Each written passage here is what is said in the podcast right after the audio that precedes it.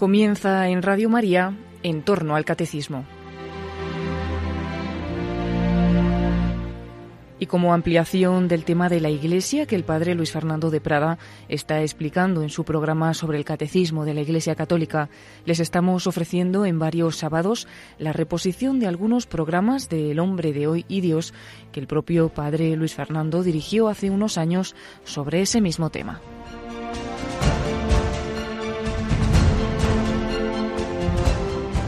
¿Es la Iglesia una comunidad santa? ¿O por el contrario es un mal histórico, como dicen algunos? Hoy, en El hombre de hoy y Dios, seguimos hablando de los pecados y defectos de la Iglesia. ¿Nos acompañas?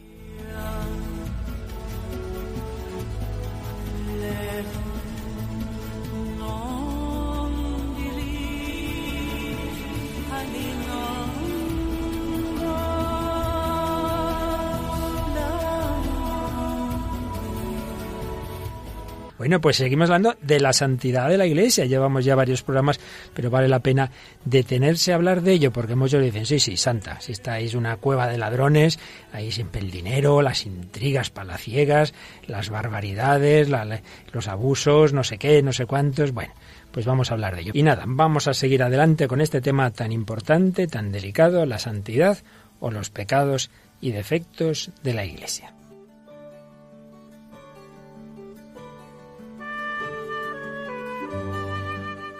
Y hablando de la santidad de la Iglesia, y concretamente de la Iglesia en España, escribía muy recientemente en el diario ABC Monseñor Juan Antonio Martínez Camino, obispo auxiliar de Madrid, y hablando de cómo España ha sido cuna de vidas ejemplares, realmente la, historia de España es absolutamente incomprensible sin la fe, es un tema claro, y, y digamos lo que la Iglesia ha aportado la historia de España es inconmensurable. Y concretamente hablando de santos que ha habido pues desde, desde el principio del cristianismo en España, pues hacía un, breve resumen don Juan Antonio en, en, un artículo, como, como os decía, periodístico, pero muy interesante, muy interesante.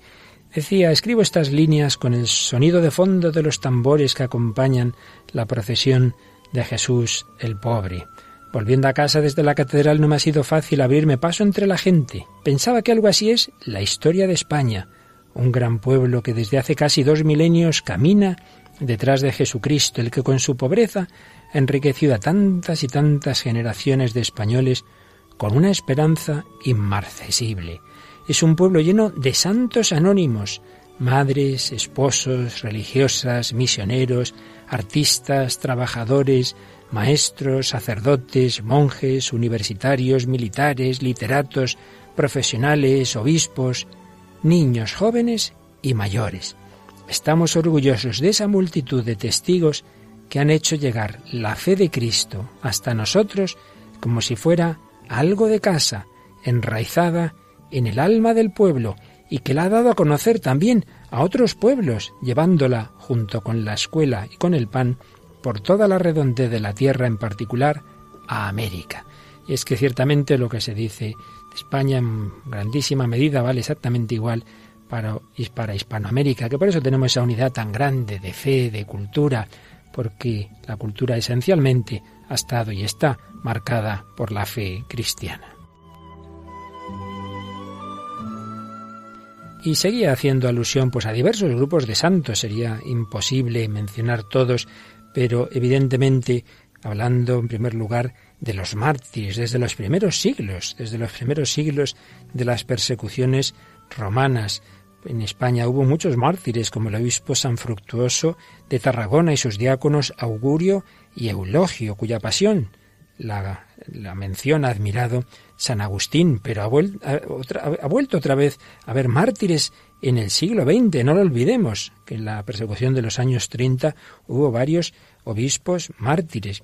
Y es que en realidad el siglo de los mártires es el siglo XX. Toda Europa, escribía don Juan Antonio, fue testigo del horror de la violencia de sistemas totalitarios ateos que pretendieron acabar con la Iglesia. Rusia se lleva la palma en número de mártires, ciertamente, pero España puede sentirse orgullosa del testimonio de fidelidad ofrecido a Cristo por doce obispos, unos siete mil sacerdotes religiosos y religiosas y decenas de miles de fieles laicos. De ellos nombremos al menos, entre siete mil, al menos al sacerdote San Pedro Poveda y a los santos mártires de Turón, los hermanos de las escuelas cristianas, o al joven seglar Beato Bartolomé Blanco, de la Acción Católica. Y además de los mártires, en nuestra tierra han nacido muchos otros cuyo nombre es familiar a toda la Iglesia católica, por haber sido prudentes pastores, sabios doctores o fundadores carismáticos. Podemos hablar de santos padres de los primeros siglos, San Paciano de Barcelona, San Ildefonso de Toledo, San Rosendo de Mondoñedo, San Julián de Cuenca, Santo Tomás de Villanueva, San Juan de Rivera. Podemos hablar también de Santo Toribio de Mogrovejo, Soletano, a quien precisamente el Papa mencionó en su libro En él solo la esperanza, que recogía los ejercicios espirituales que dio a los obispos españoles, y es que fue un obispo que se fue allí América. Luego vienen los doctores de la Iglesia, San Isidoro de Sevilla, Santa Teresa de Jesús, San Juan de la Cruz, San Juan de Ávila. Qué influencia tan grande en toda, no solo la Iglesia, sino en el mundo. Y junto a los, los mártires, los pastores y los doctores están los fundadores e inspiradores de nuevos caminos de vida y apostolado. Imposible nombrarlos a todos.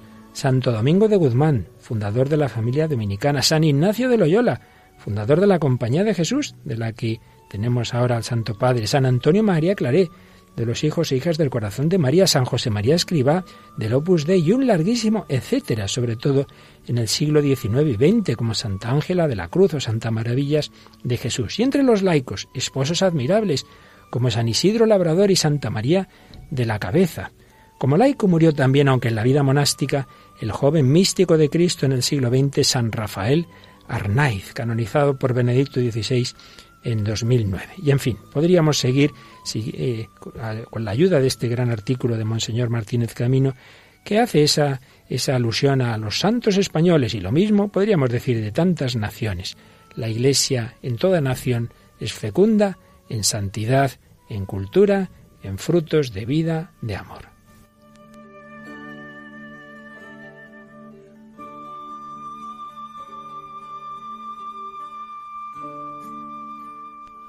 Bueno, Mónica, ¿te ha gustado este artículo de don Juan Antonio? Sí, sí, la verdad ayuda a recordarnos, ¿no? La tierra española. Cuánta, ¿Cuántos santos ha dado y seguirá dando, si Dios quiere? Sin duda, y en toda nación en la que la fe lleva un tiempo largo, como es el caso de España, ¿verdad?, enraizada, pues acaba produciendo esos frutos. Por eso vamos a recordar hoy, por si alguno de nuestros oyentes no escuchó el programa anterior, o aunque lo escuchara, siempre es bueno retomar el hilo, ¿verdad? ¿Qué es lo que estábamos exponiendo? Estábamos hablando de esa nota de la Iglesia que es la santidad. La Iglesia es una santa católica y apostólica. Pero a propósito de la santidad, pues decíamos pues que enseguida se surgen muchas críticas. Vos, sí, santidad, madre mía, si ahí en la Iglesia casi todo el mundo empieza a los enemigos de la Iglesia a decir cosas negativas y tal. Entonces comentábamos que cuando se quiere hacer una valoración de una institución, de una familia, pues eh, para ser objetivo, primero hay que recoger todos los datos, los positivos y los negativos.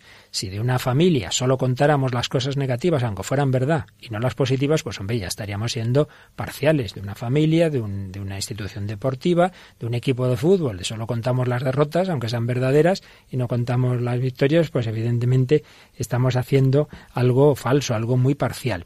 Y eso es el mal periodismo, claro, cuando se cuentan cosas así, pues muy parcialmente, ¿no? Y pones en portada lo negativo, nunca lo positivo. Bueno, entonces, por un lado, decíamos que si se quiere eh, decir que la Iglesia no es santa porque en general eh, ha, generado males históricos, ha, ha engendrado pues aspectos negativos para el hombre, bueno, pues ante esa acusación decíamos, vamos a ver cómo vamos a, la tomamos esto, cómo se puede esto analizar. Y decíamos que en primer lugar, pues hay que ver todos los aspectos positivos y negativos. Los positivos muchas veces se dejan de lado. Y entonces un artículo como este que acabamos de resumir de don Juan Antonio Martínez Camino nos viene bien porque, decíamos el día pasado, los católicos somos los primeros que muchas veces es que ni sabemos los santos que tenemos ni las cosas buenas que han pasado en la iglesia y que pasan ahora mismo, y la de misioneros y la de gente que está dando la vida. Es que no lo sabemos, porque somos malos propagadores de lo nuestro. Es, es así. Los políticos enseguida cuentan todo lo que hacen.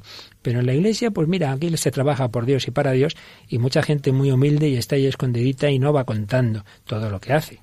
Y que además que eso luego nos afecta a nosotros. Tenemos eso, un complejo de que, de que todo lo hacemos mal y nos lo acabamos creyendo, ¿no? Dicen que, pues creo que era el profesor Alejandro Rodríguez de la Peña, ¿no? Que decía mucho que, que ese, eso es un éxito de, que han conseguido, ¿no? Que nos creamos que lo nuestro es lo peor y que encima no hagamos nada por defenderlos. Por eso también la formación ahí sí que es. Es que esa era la segunda parte de la que iba, ¿no?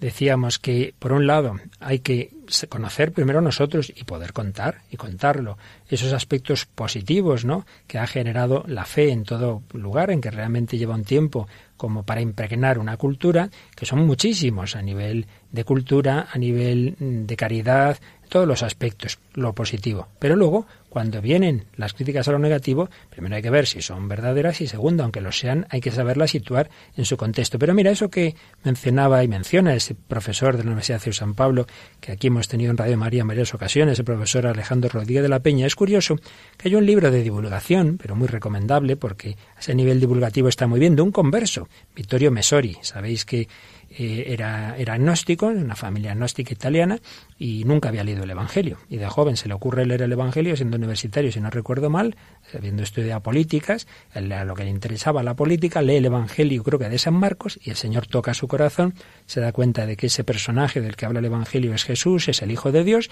se convierte. Bueno, y entonces se fija en esto que estamos diciendo, como los propios católicos se creen muchas veces las leyendas negras que hay sobre la Iglesia eh, y tienen un complejo de inferioridad. Entonces escribe muchos artículos en la prensa italiana que se han ido luego recogiendo en varios libros. Y uno de esos libros se llama Leyendas Negras de la Iglesia. Pues bien, en, el prólogo creo que es uno de los primeros capítulos de ese libro, habla de un amigo suyo, un tal Leo Moulin, dice un racionalista cuyo agnosticismo borda el ateísmo y que me encomendó que repitiera a los creyentes uno de sus principios madurado a lo largo de una vida de estudio y experiencia. Y viene aquí el párrafo en que él recoge lo que le dijo este amigo suyo, precisamente racionalista y agnóstico. ¿Nos lo quieres leer, Mónica, por favor?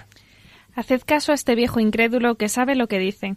La obra maestra de la propaganda anticristiana es haber logrado crear en los cristianos, sobre todo en los católicos, una mala conciencia, infundiéndoles la inquietud, cuando no la vergüenza, por su propia historia a fuerza de insistir, desde la Reforma hasta nuestros días, han conseguido convenceros de que sois los responsables de todos o casi todos los males del mundo.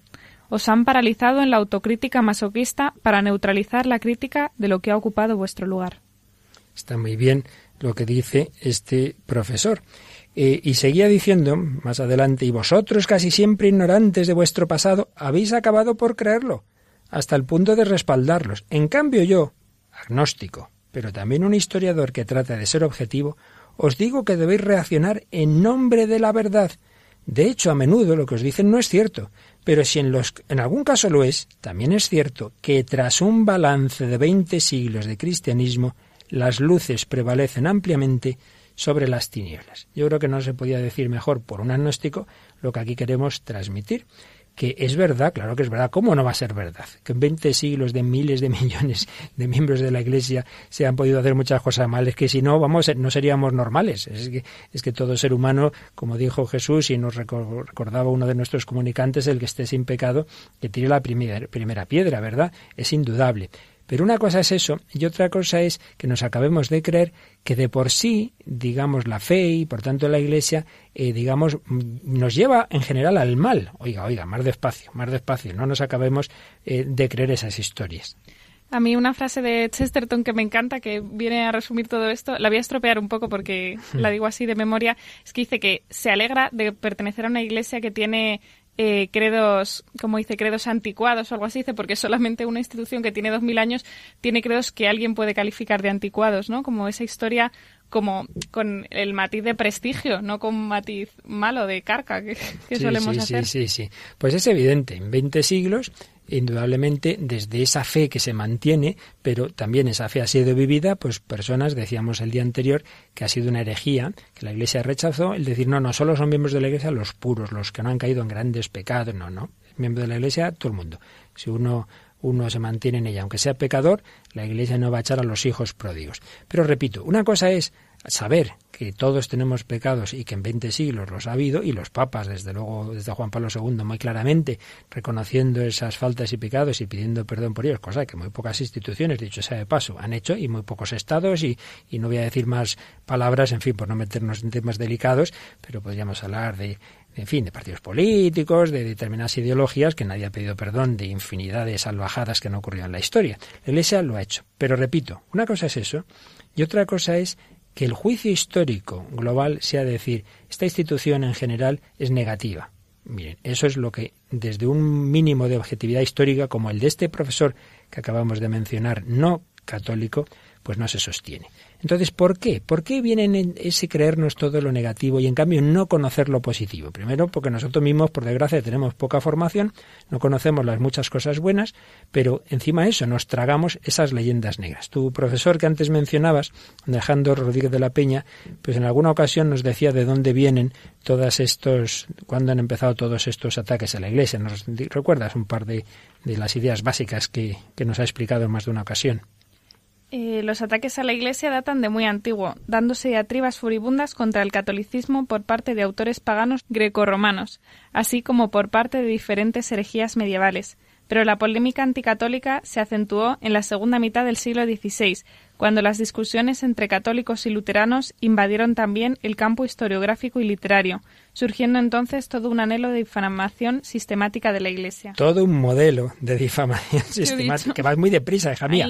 Es que en efecto tienes aquí un articulito que preparó el profesor Rodríguez de la Peña donde resumía el origen de la leyenda negra. ¿Qué más seguía diciendo el profesor?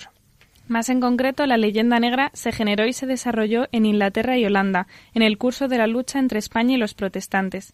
El anticatolicismo llegó a ser parte integral del pensamiento inglés. Escritores y libelistas se esforzaron por inventar mil ejemplos de la vileza y perfidia papista, y difundieron por Europa la idea de que la católica España era la sede de la ignorancia y el fanatismo, incapaz de ocupar un puesto en el concierto de las naciones modernas. Así pues, especialmente ese contexto de las luchas entre las naciones católicas, las naciones protestantes, pero eso luego se fue extendiendo y por eso sigue diciendo el profesor Rodríguez de la Peña.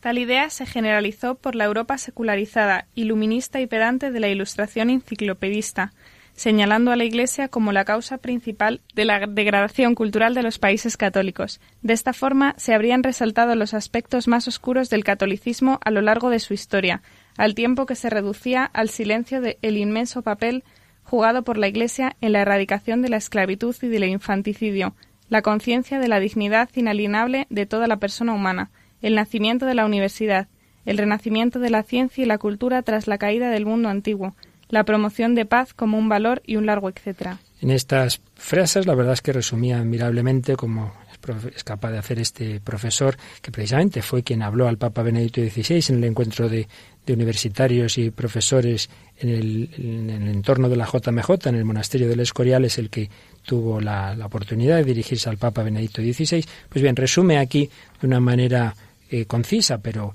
realmente muy, muy profunda, pues esos rasgos de lo que ha ocurrido con esa visión histórica de la Iglesia. Se calla los aspectos positivos, se calla esa labor que a lo largo de siglos la Iglesia ha tenido en la erradicación de la esclavitud, del infanticidio, que era una cosa normalísima en el mundo antiguo, eh, porque fue entrando la conciencia de que todo ser humano, aunque estuviera enfermo, aunque fuera un niño discapacitado, diríamos hoy, tenía una dignidad de hijo de Dios.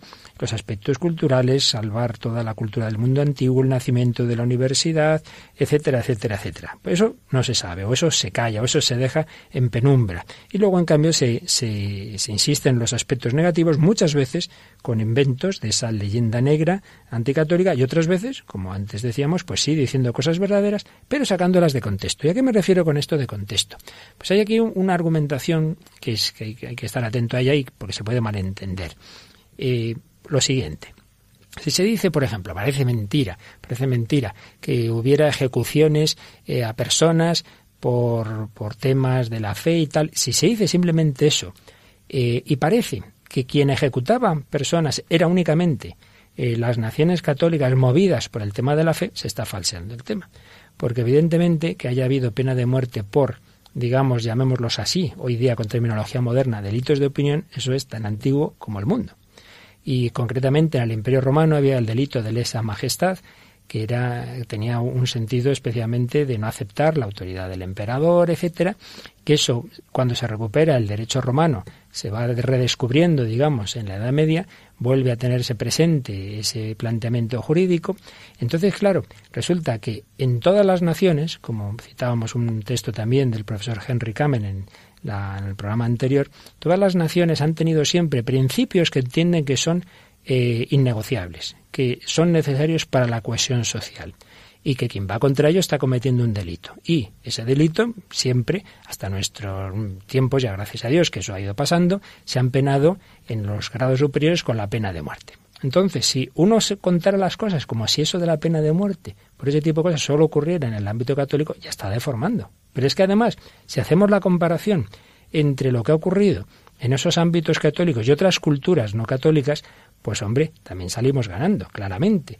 Porque, y, o si hacemos la comparación entre tribunales eclesiásticos y tribunales civiles, lo mismo, lo mismo.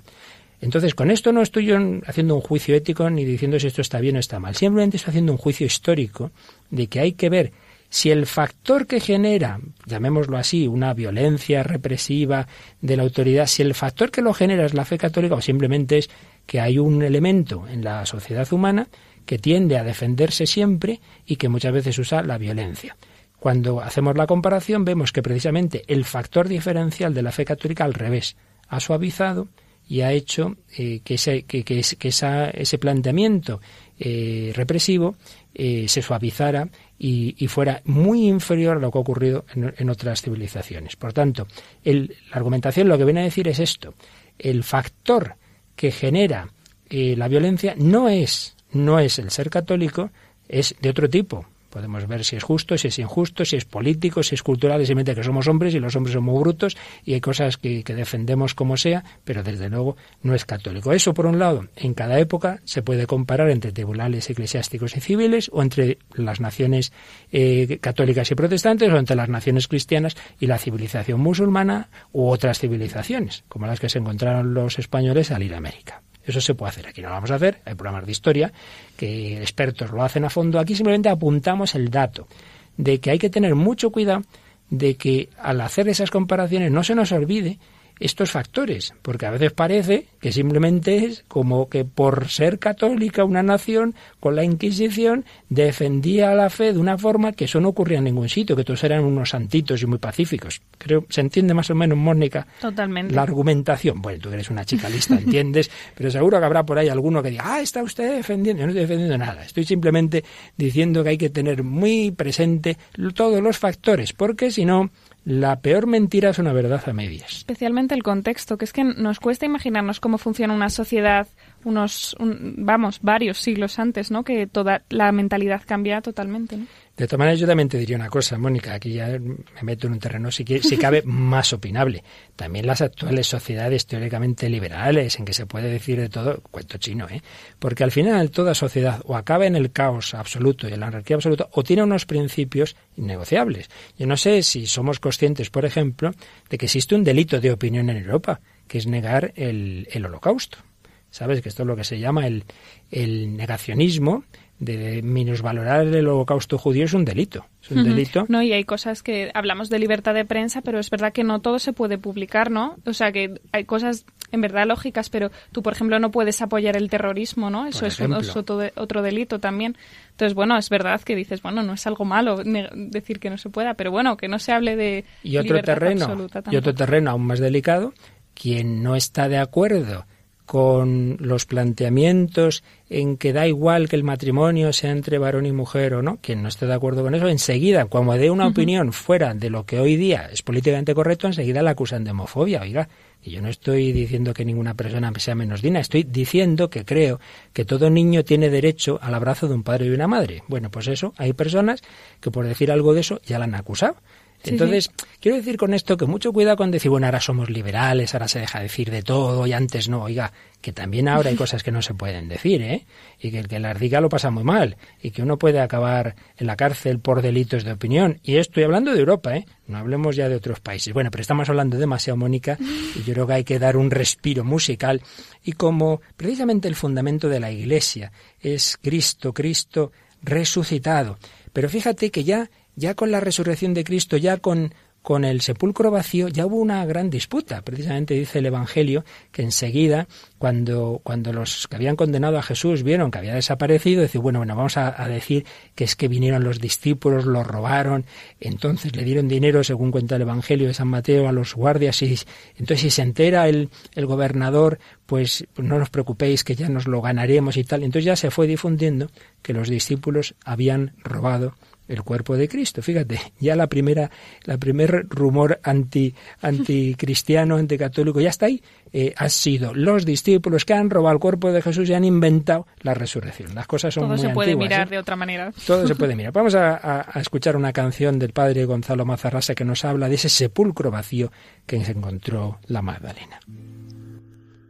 Una mujer al alba lleva un perfume de nardo en alabastro Camina hacia la tumba donde yace el cuerpo del crucificado para ungir el cadáver del que fue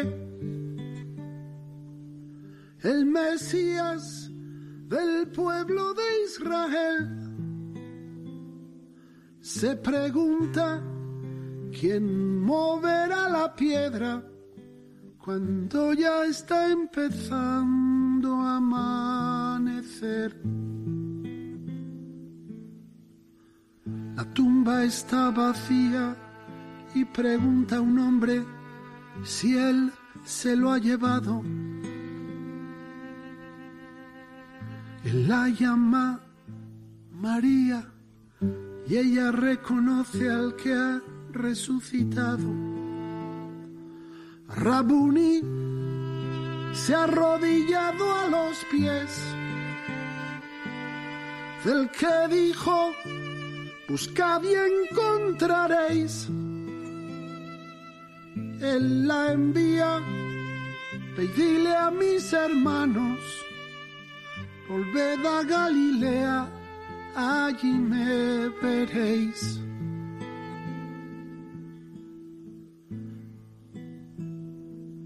Rabuni se ha arrodillado a los pies del Mesías, el verdadero rey. Él la envía, ve y dile a mis hermanos, volved a Galilea, allí me veréis. Están escuchando El hombre de hoy y Dios con el padre Luis Fernando de Prada, una reposición del año 2013.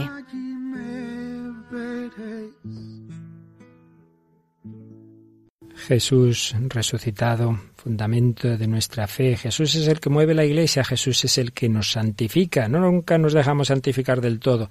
El pecado sigue, pero el Señor va generando una vida nueva que da muchos frutos, frutos de santidad.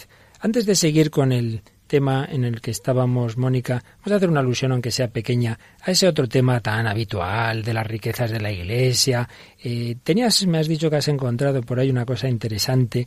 Menciónanosla un poquito a nuestros oyentes porque puede venir bien de un sacerdote, creo que de un país americano, ¿no? Sí, un sacerdote argentino que se llama Eduardo Volpaccio y que pues eso tiene una página, bueno, pues, escribe artículos en algunas páginas, esta en particular se llama conoce.com con Z, conoce, y habla, pues explica muy bien, ¿no? Esto de, de, los tesoros de la iglesia. Te habla de que, primero dice, es que es muy gracioso, además tiene, muy, tiene un gran sentido del humor. Dice, tesoros, dice, ¿qué tesoros? Dice, no es tesoro financiero, tal, es tesoro cultural, tesoro espiritual, tesoro histórico, ¿no? Empezando por ahí, que la gente habla de tesoros ahí en, hmm. en plural y que parece, yo que sé, que dice, parece una cueva de piratas o algo, como si de hmm. repente, ¿no? Y dice también, dice, ¿y se acabaría la pobreza del mundo realmente si se vendiera todo eso, no? Y, bueno, pues él da unas cifras, ¿no? Dice que es verdad que el presupuesto anual de la Santa Sede, pues es el que corresponde a, es que es un Estado, ¿no? El, Vaticano. Entonces se habla de, eh, pues esos 145 millones de dólares, más el óvulo de San Pedro. dice, pero claro, dice, ¿qué institución? Dice, da el 29, eh, él confirma que el 29,26% bruto solo se da solo a obras de caridad, ¿no? De esto digo que quien... No el 07, ¿verdad? Famoso, sino el 29. Claro, y eso en bruto, ¿no? Luego cuentas todas las instituciones, todo, pues yo que sé, ayuda a la iglesia necesitada, manos unidas, las conferencias episcopales, todo el dinero que se da.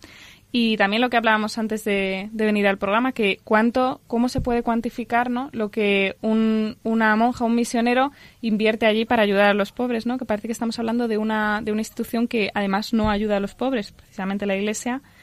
Y, mm, y luego también se habla pues de la necesidad de, de, esos bienes que parece, no sé, que no está formada por ángeles la iglesia, que estamos, que necesitamos un sitio donde estar, que necesitamos las catedrales, que no son así cosas eh, extrañas que no usemos para nada.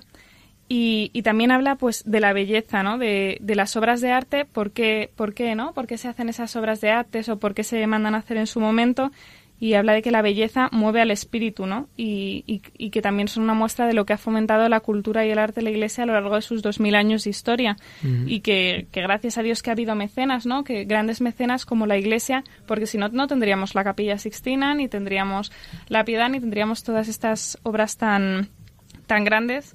Y, y que además que no es un patrimonio que, o sea, que digamos que vivimos un poco de las rentas, ¿no? Que vivimos, que todas estas, estas obras de arte se han hecho a lo largo de dos mil años de historia, no es que ahora tampoco se, se invierta, ¿no? En millones de empresas o cosas así. Y luego también cuenta una anécdota bonita de, de con, esto de que se habla de que ah, los pobres se acabarían los pobres, se vendieran las riquezas del Vaticano, pues habla de que Juan Pablo II eh, en una visita a las, a las favelas de Brasil pues dio su anillo a una familia y claro, dice él con, con mucho humor, dice, ¿y qué hicieron? ¿Lo vendieron para acabar con su pobreza? Y dice, no, lo tienen, vamos, como oro en paño en la, en la parroquia o en la catedral o donde lo tengan, pero porque ellos, dice, son pobres, pero no son tontos, no saben apreciar algo de, de gran valor.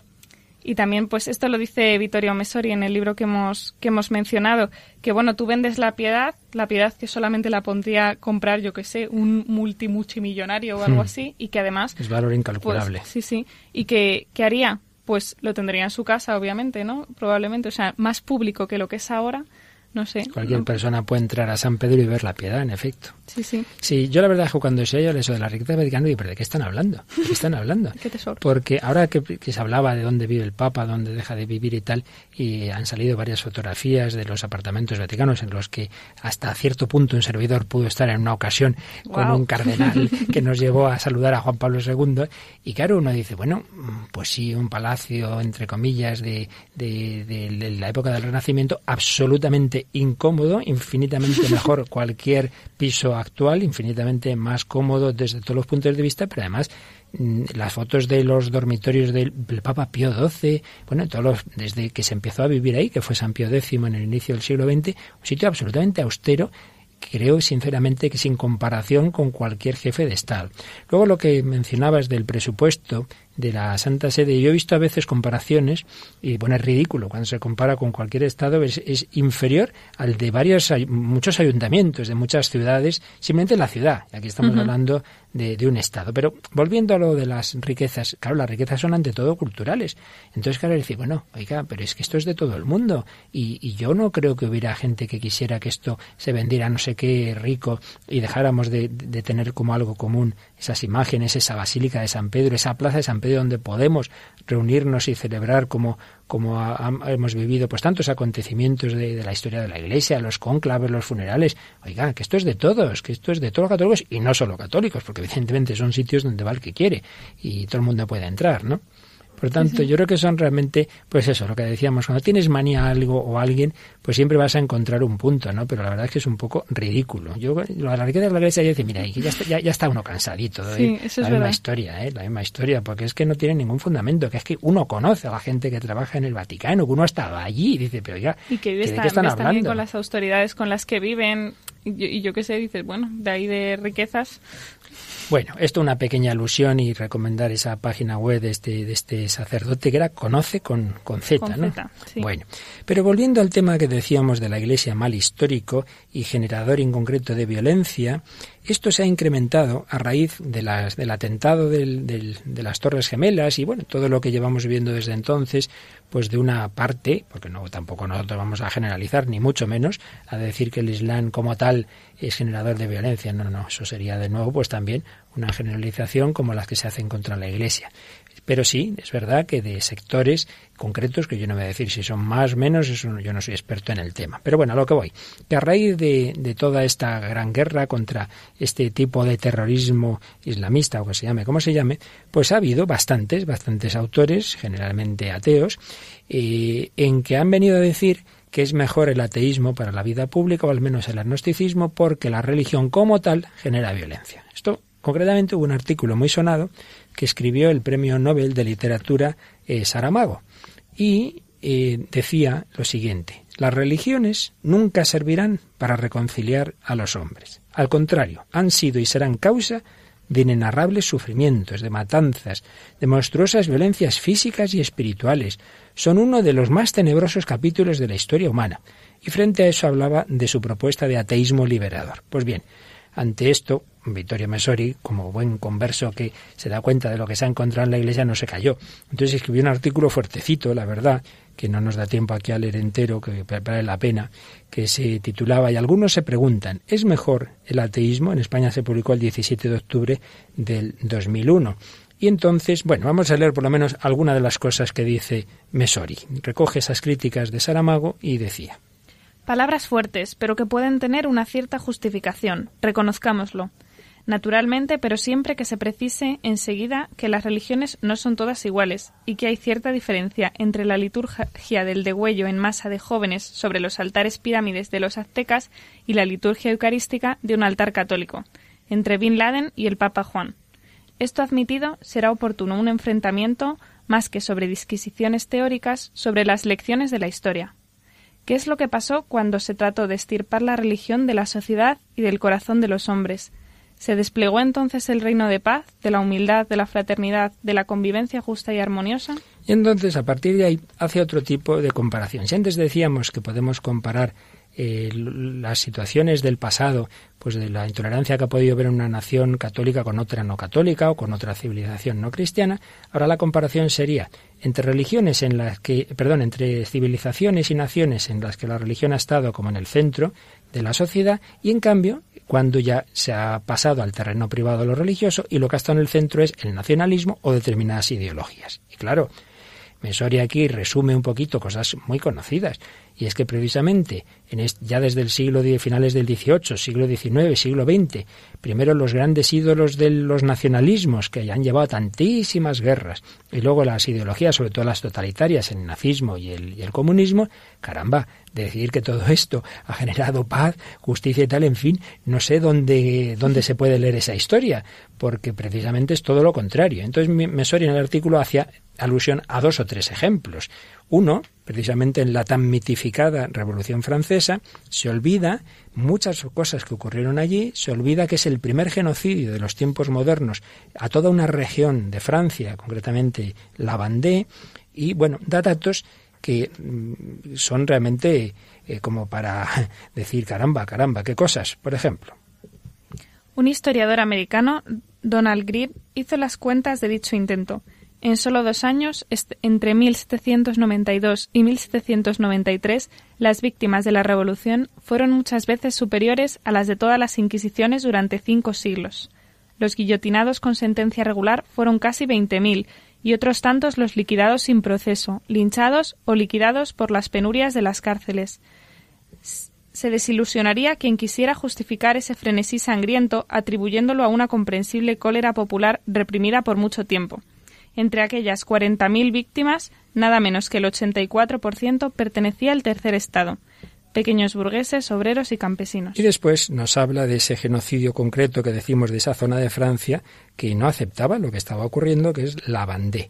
Y eso se ha estudiado, sobre todo a partir precisamente del segundo aniversario de la Revolución Francesa, en torno a 1989. Historiadores franceses muy objetivos, pues lo estudiaron a fondo. Y la verdad es que sus conclusiones les amargaron un poco el centenario a los franceses otro historiador, Reinald Setzer, ha hecho las trágicas cuentas de la Vendée, surgida en el nombre de la fe de sus padres, sobre un territorio de nada más que 10.000 kilómetros cuadrados, 120.000 masacrados, que es el 35% de la población, 30.000 casas de 50.000 derruidas sistemáticamente, las fuentes envenenadas y toda la vegetación arrancada para quitar a los supervivientes toda posibilidad de recuperación. Y también, en este caso, no nos conformemos apelando a los horrores desgraciadamente habituales en toda guerra. La, orden explícita de los jacobinos de París ateos, ni siquiera deístas como algunos pretenden, no era sólo vencer en la batalla, sino proceder en frío al genocidio, masacrando en primer lugar a las mujeres fértiles, para que no engendraran más malditos creyentes en las supersticiones religiosas. Con la piel de aquellas mujeres, muy suave, se confeccionaron guantes para los oficiales, mientras que la de los hombres se destinó a fabricar botas. Los cadáveres desollados fueron hervidos para obtener grasa para las armas y jabón para el ejército y en ausencia de cámaras de gas, todas las noches durante meses se procedió sistemáticamente a las noyades. Los sacerdotes con sus parroquianos sobrevivientes eran encerrados en grandes cajones y hundidos en medio del Loira. Bueno, no sigas que vamos a amargar aquí eh, lo que se haya comido nuestros oyentes, ¿verdad? Les va a sentar mal. Bien, pero, en fin, no se trata de decir, y tú más, fíjate, no, pero es que si nos ponemos en ese terreno de decir, como decía Saramago, que en paz descanse, que habrá encontrado, esperemos, la verdad, ¿no? Pues decía, no, no, las religiones son malas porque generan violencia. Oiga, oiga, oiga, que estamos ya en una época en que podemos ver qué ha ocurrido cuando lo que se ha impuesto son las ideologías precisamente no solo no religiosas, sino antirreligiosas, todo lo contrario. Y podíamos seguir con el nacionalismo, podíamos seguir muy particularmente en el siglo XX, el nacionalsocialismo, y, por supuesto, el comunismo, que, ha sido responsable de infinidad de millones y millones de muertos en la Unión Soviética, en China, el gran genocidio de Camboya, y así podríamos seguir. Por eso, eh, nos decía Mesori que, de acuerdo, claro que claro que, que, han ocurrido y ocurren cosas eh, en, nombre de la religión eh, espantosas pero no me las achaque usted como tal a toda religión, porque ahí me está haciendo una acusación injusta. Entonces yo también le digo, oiga, en nombre de las ideologías ateas se han hecho muchas barbaridades que están aquí, muy recientes, y de esas parece como si no existieran, y de esas parece que nadie se acuerda. Hay una película que es absolutamente histórica y que refleja una de esas barbaridades, y además en la cual, curiosamente, coincidieron esas dos ideologías totalitarias del siglo XX que luego se enfrentaron en la Segunda Guerra Mundial, pero que estaban al principio con el famoso pacto secreto, ¿verdad?, entre Alemania y la Unión Soviética, estaban de acuerdo en merendarse, entre otras cosas, a Polonia. Y fue lo que ocurrió en Katyn. Eh, invade la Alemania nazi y, hace una masacre con los polacos. Pero es que luego, por el otro lado, invade la Unión Soviética. Al principio están de acuerdo Alemania y Rusia, y cuando por fin Alemania invade Rusia, pues entonces eh, entre ellos son enemigos y hay una cosa que ha ocurrido, que había mandado Stalin, que era el, exterminio de las clases dirigentes de Polonia, sobre todo a nivel del ejército, de los oficiales, que fueron asesinados y enterrados en las fosas en el bosque de Katyn. Este nombre ha salido más a la, a, la opinión pública porque fue precisamente yendo hacia allí cuando tuvo ese accidente un avión donde iba el presidente de Polonia y otros grandes dirigentes de la nación que tuvo un accidente y murieron todos hace unos años y por eso como que ha tenido más relevancia este nombre que, que antes estaba como escondido. Pues bien, la Unión Soviética cuando se descubrieron esas fosas dijo que no, no, que habían sido los alemanes los que habían hecho ese genocidio. Y eso ha estado así durante años y años y años se obligaba a enseñar eso, a mí me lo ha contado un polaco, se obligaba a enseñar eso en las escuelas polacas. Y si alguien lo negaba, podía tener, podía ser detenido y podía tener problemas. Cuando ya por fin cayó la Unión Soviética, se, se reconoció la Unión Soviética que no, que había sido una orden firmada, que existe el documento firmada por Stalin, de proceder a ese genocidio. Pero bueno, en cualquier caso fueron dos ideologías que atacaron a, Polonia y que, y que fríamente realmente hicieron un genocidio terrible en esa nación. Pues bien, hay una película que ha reflejado esta, esta trágica historia muy bellamente, desde luego, en fin, una película dura, es indudable, porque la realidad es dura. ¿Qué película es, Mónica? Eh, la película es Katyn y es una película polaca de 2007 que trata, como bien has dicho, sobre la masacre de Katyn de 1940 y fue dirigida por Andrzej Bagda y está basada en el libro Postmortem, The Story of Katyn y escrito por Andrzej Mulak-Zink. Fíjate, tengo entendido que el director de la película, su padre, fue uno de los que murió en Katyn. Y él tenía pendiente cómo hacer esa película, ¿no? Pues para contar la, la, historia verdadera. Fíjate lo que son las cosas. Cuando fue ese accidente, en la Unión Soviética, vamos, perdón, ya no era la Unión Soviética, ya era Rusia, claro, se puso la película Katyn en las televisiones, lo cual fue muy sorprendente porque, porque ya se había reconocido hacía ya años, decía, pues sí, como un gesto de reconciliación. Pues vamos a escuchar una escena en la que una mujer eh, que uno de sus familiares había muerto en esas fosas está hablando con un polaco colaboracionista, digámoslo así, con el ejército soviético que prefiere ignorar lo que ocurrió. Y escuchamos el diálogo que puede ser muy aleccionador. Estuve allí hace un año. ¿Dónde? En Katyn cuando los soviéticos nos mandaron a las tumbas. ¿Qué hacía allí? Stalin nos destacó a los oficiales del primer cuerpo para certificar la imparcialidad de la investigación. ¿Eh? Lo hicimos. Es una mentira y usted sabe que es una mentira. Hubo testigos. Comandante, los soviéticos mentirán para tapar el crimen, pero usted no. Señora general. No lo haga. Los vi. Cómo sacaban de las fosas a quienes estuvieron conmigo en Kosils. Vi con incredulidad que yo seguía vivo. Mientras debería haber estado allí. Su obligación, comandante, es decir toda la verdad. También podría pegarme un tiro en la cabeza. Посмотрим, конечно. Это, вы знаете, я... Все-таки, мне кажется, Григорий был бы...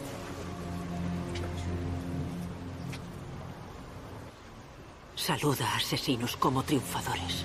¿Qué más da que sean soviéticos o alemanes? A los muertos nadie les devuelve la vida. Debemos sobrevivir. Perdonar. Seguir viviendo. Usted es igual que ellos. Debemos sobrevivir. Dice una cosa que es muy verdadera, debemos perdonar, pero el perdón siempre debe edificarse sobre la verdad.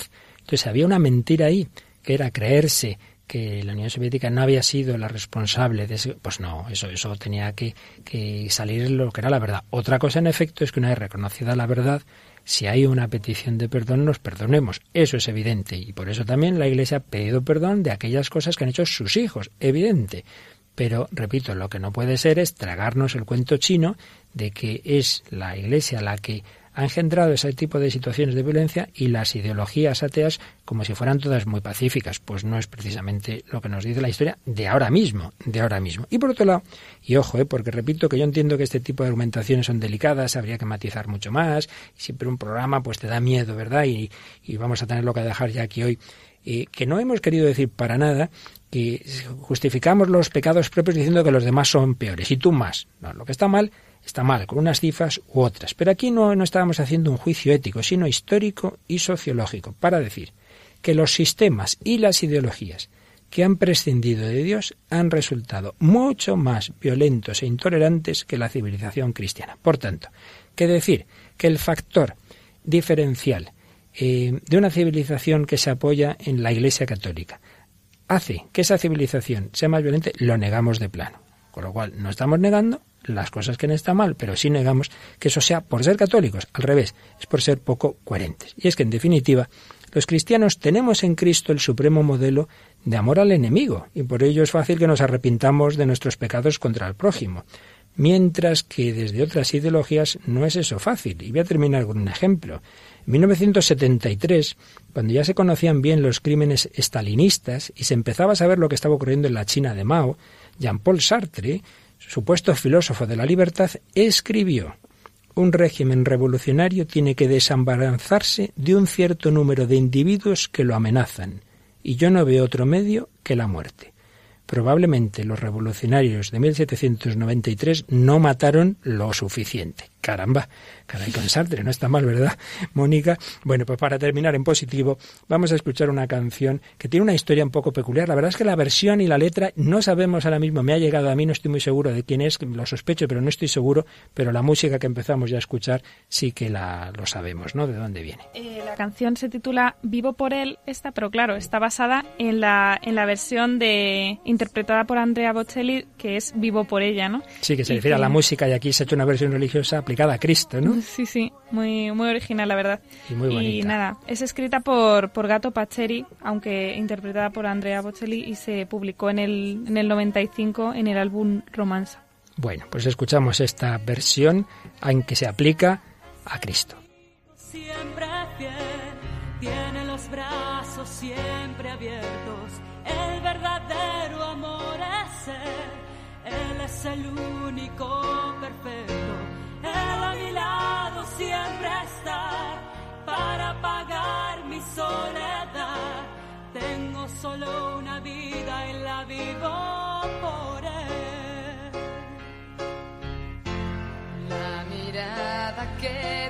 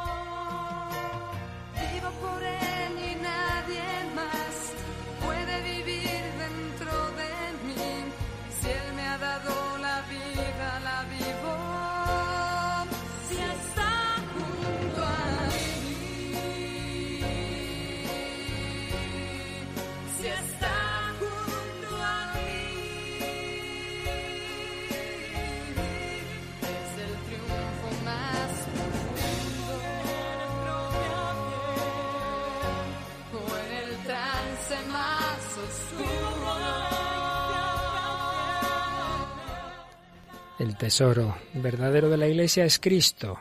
La Iglesia en su humanidad débil, pobre, con limitaciones, es instrumento de Cristo que nos santifica. Cristo genera una humanidad nueva, una vida de santidad.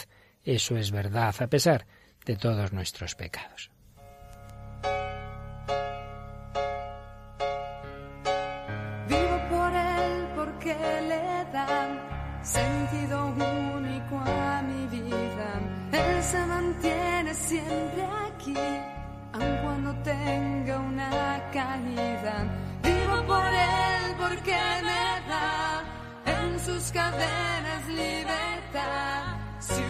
Otra vida, la vivo.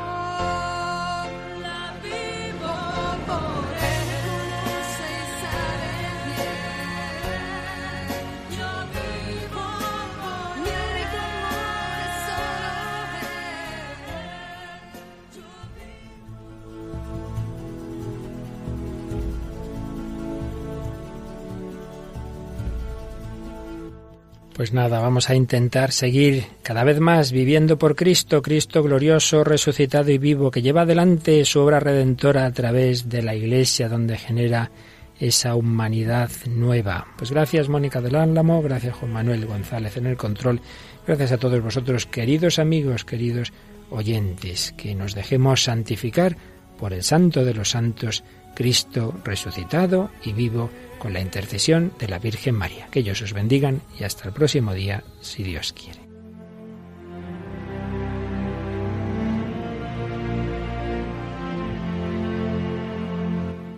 Finaliza en Radio María el programa En torno al Catecismo. Como ampliación del tema de la Iglesia que el padre Luis Fernando de Prada está explicando en su programa sobre el Catecismo de la Iglesia Católica, les estamos ofreciendo en varios sábados la reposición de algunos programas de El hombre de hoy y Dios que el propio padre Luis Fernando dirigió hace unos años sobre este mismo tema. Pueden pedir estos programas en el 902 500 518 o accediendo a la página web www.radiomaria.es.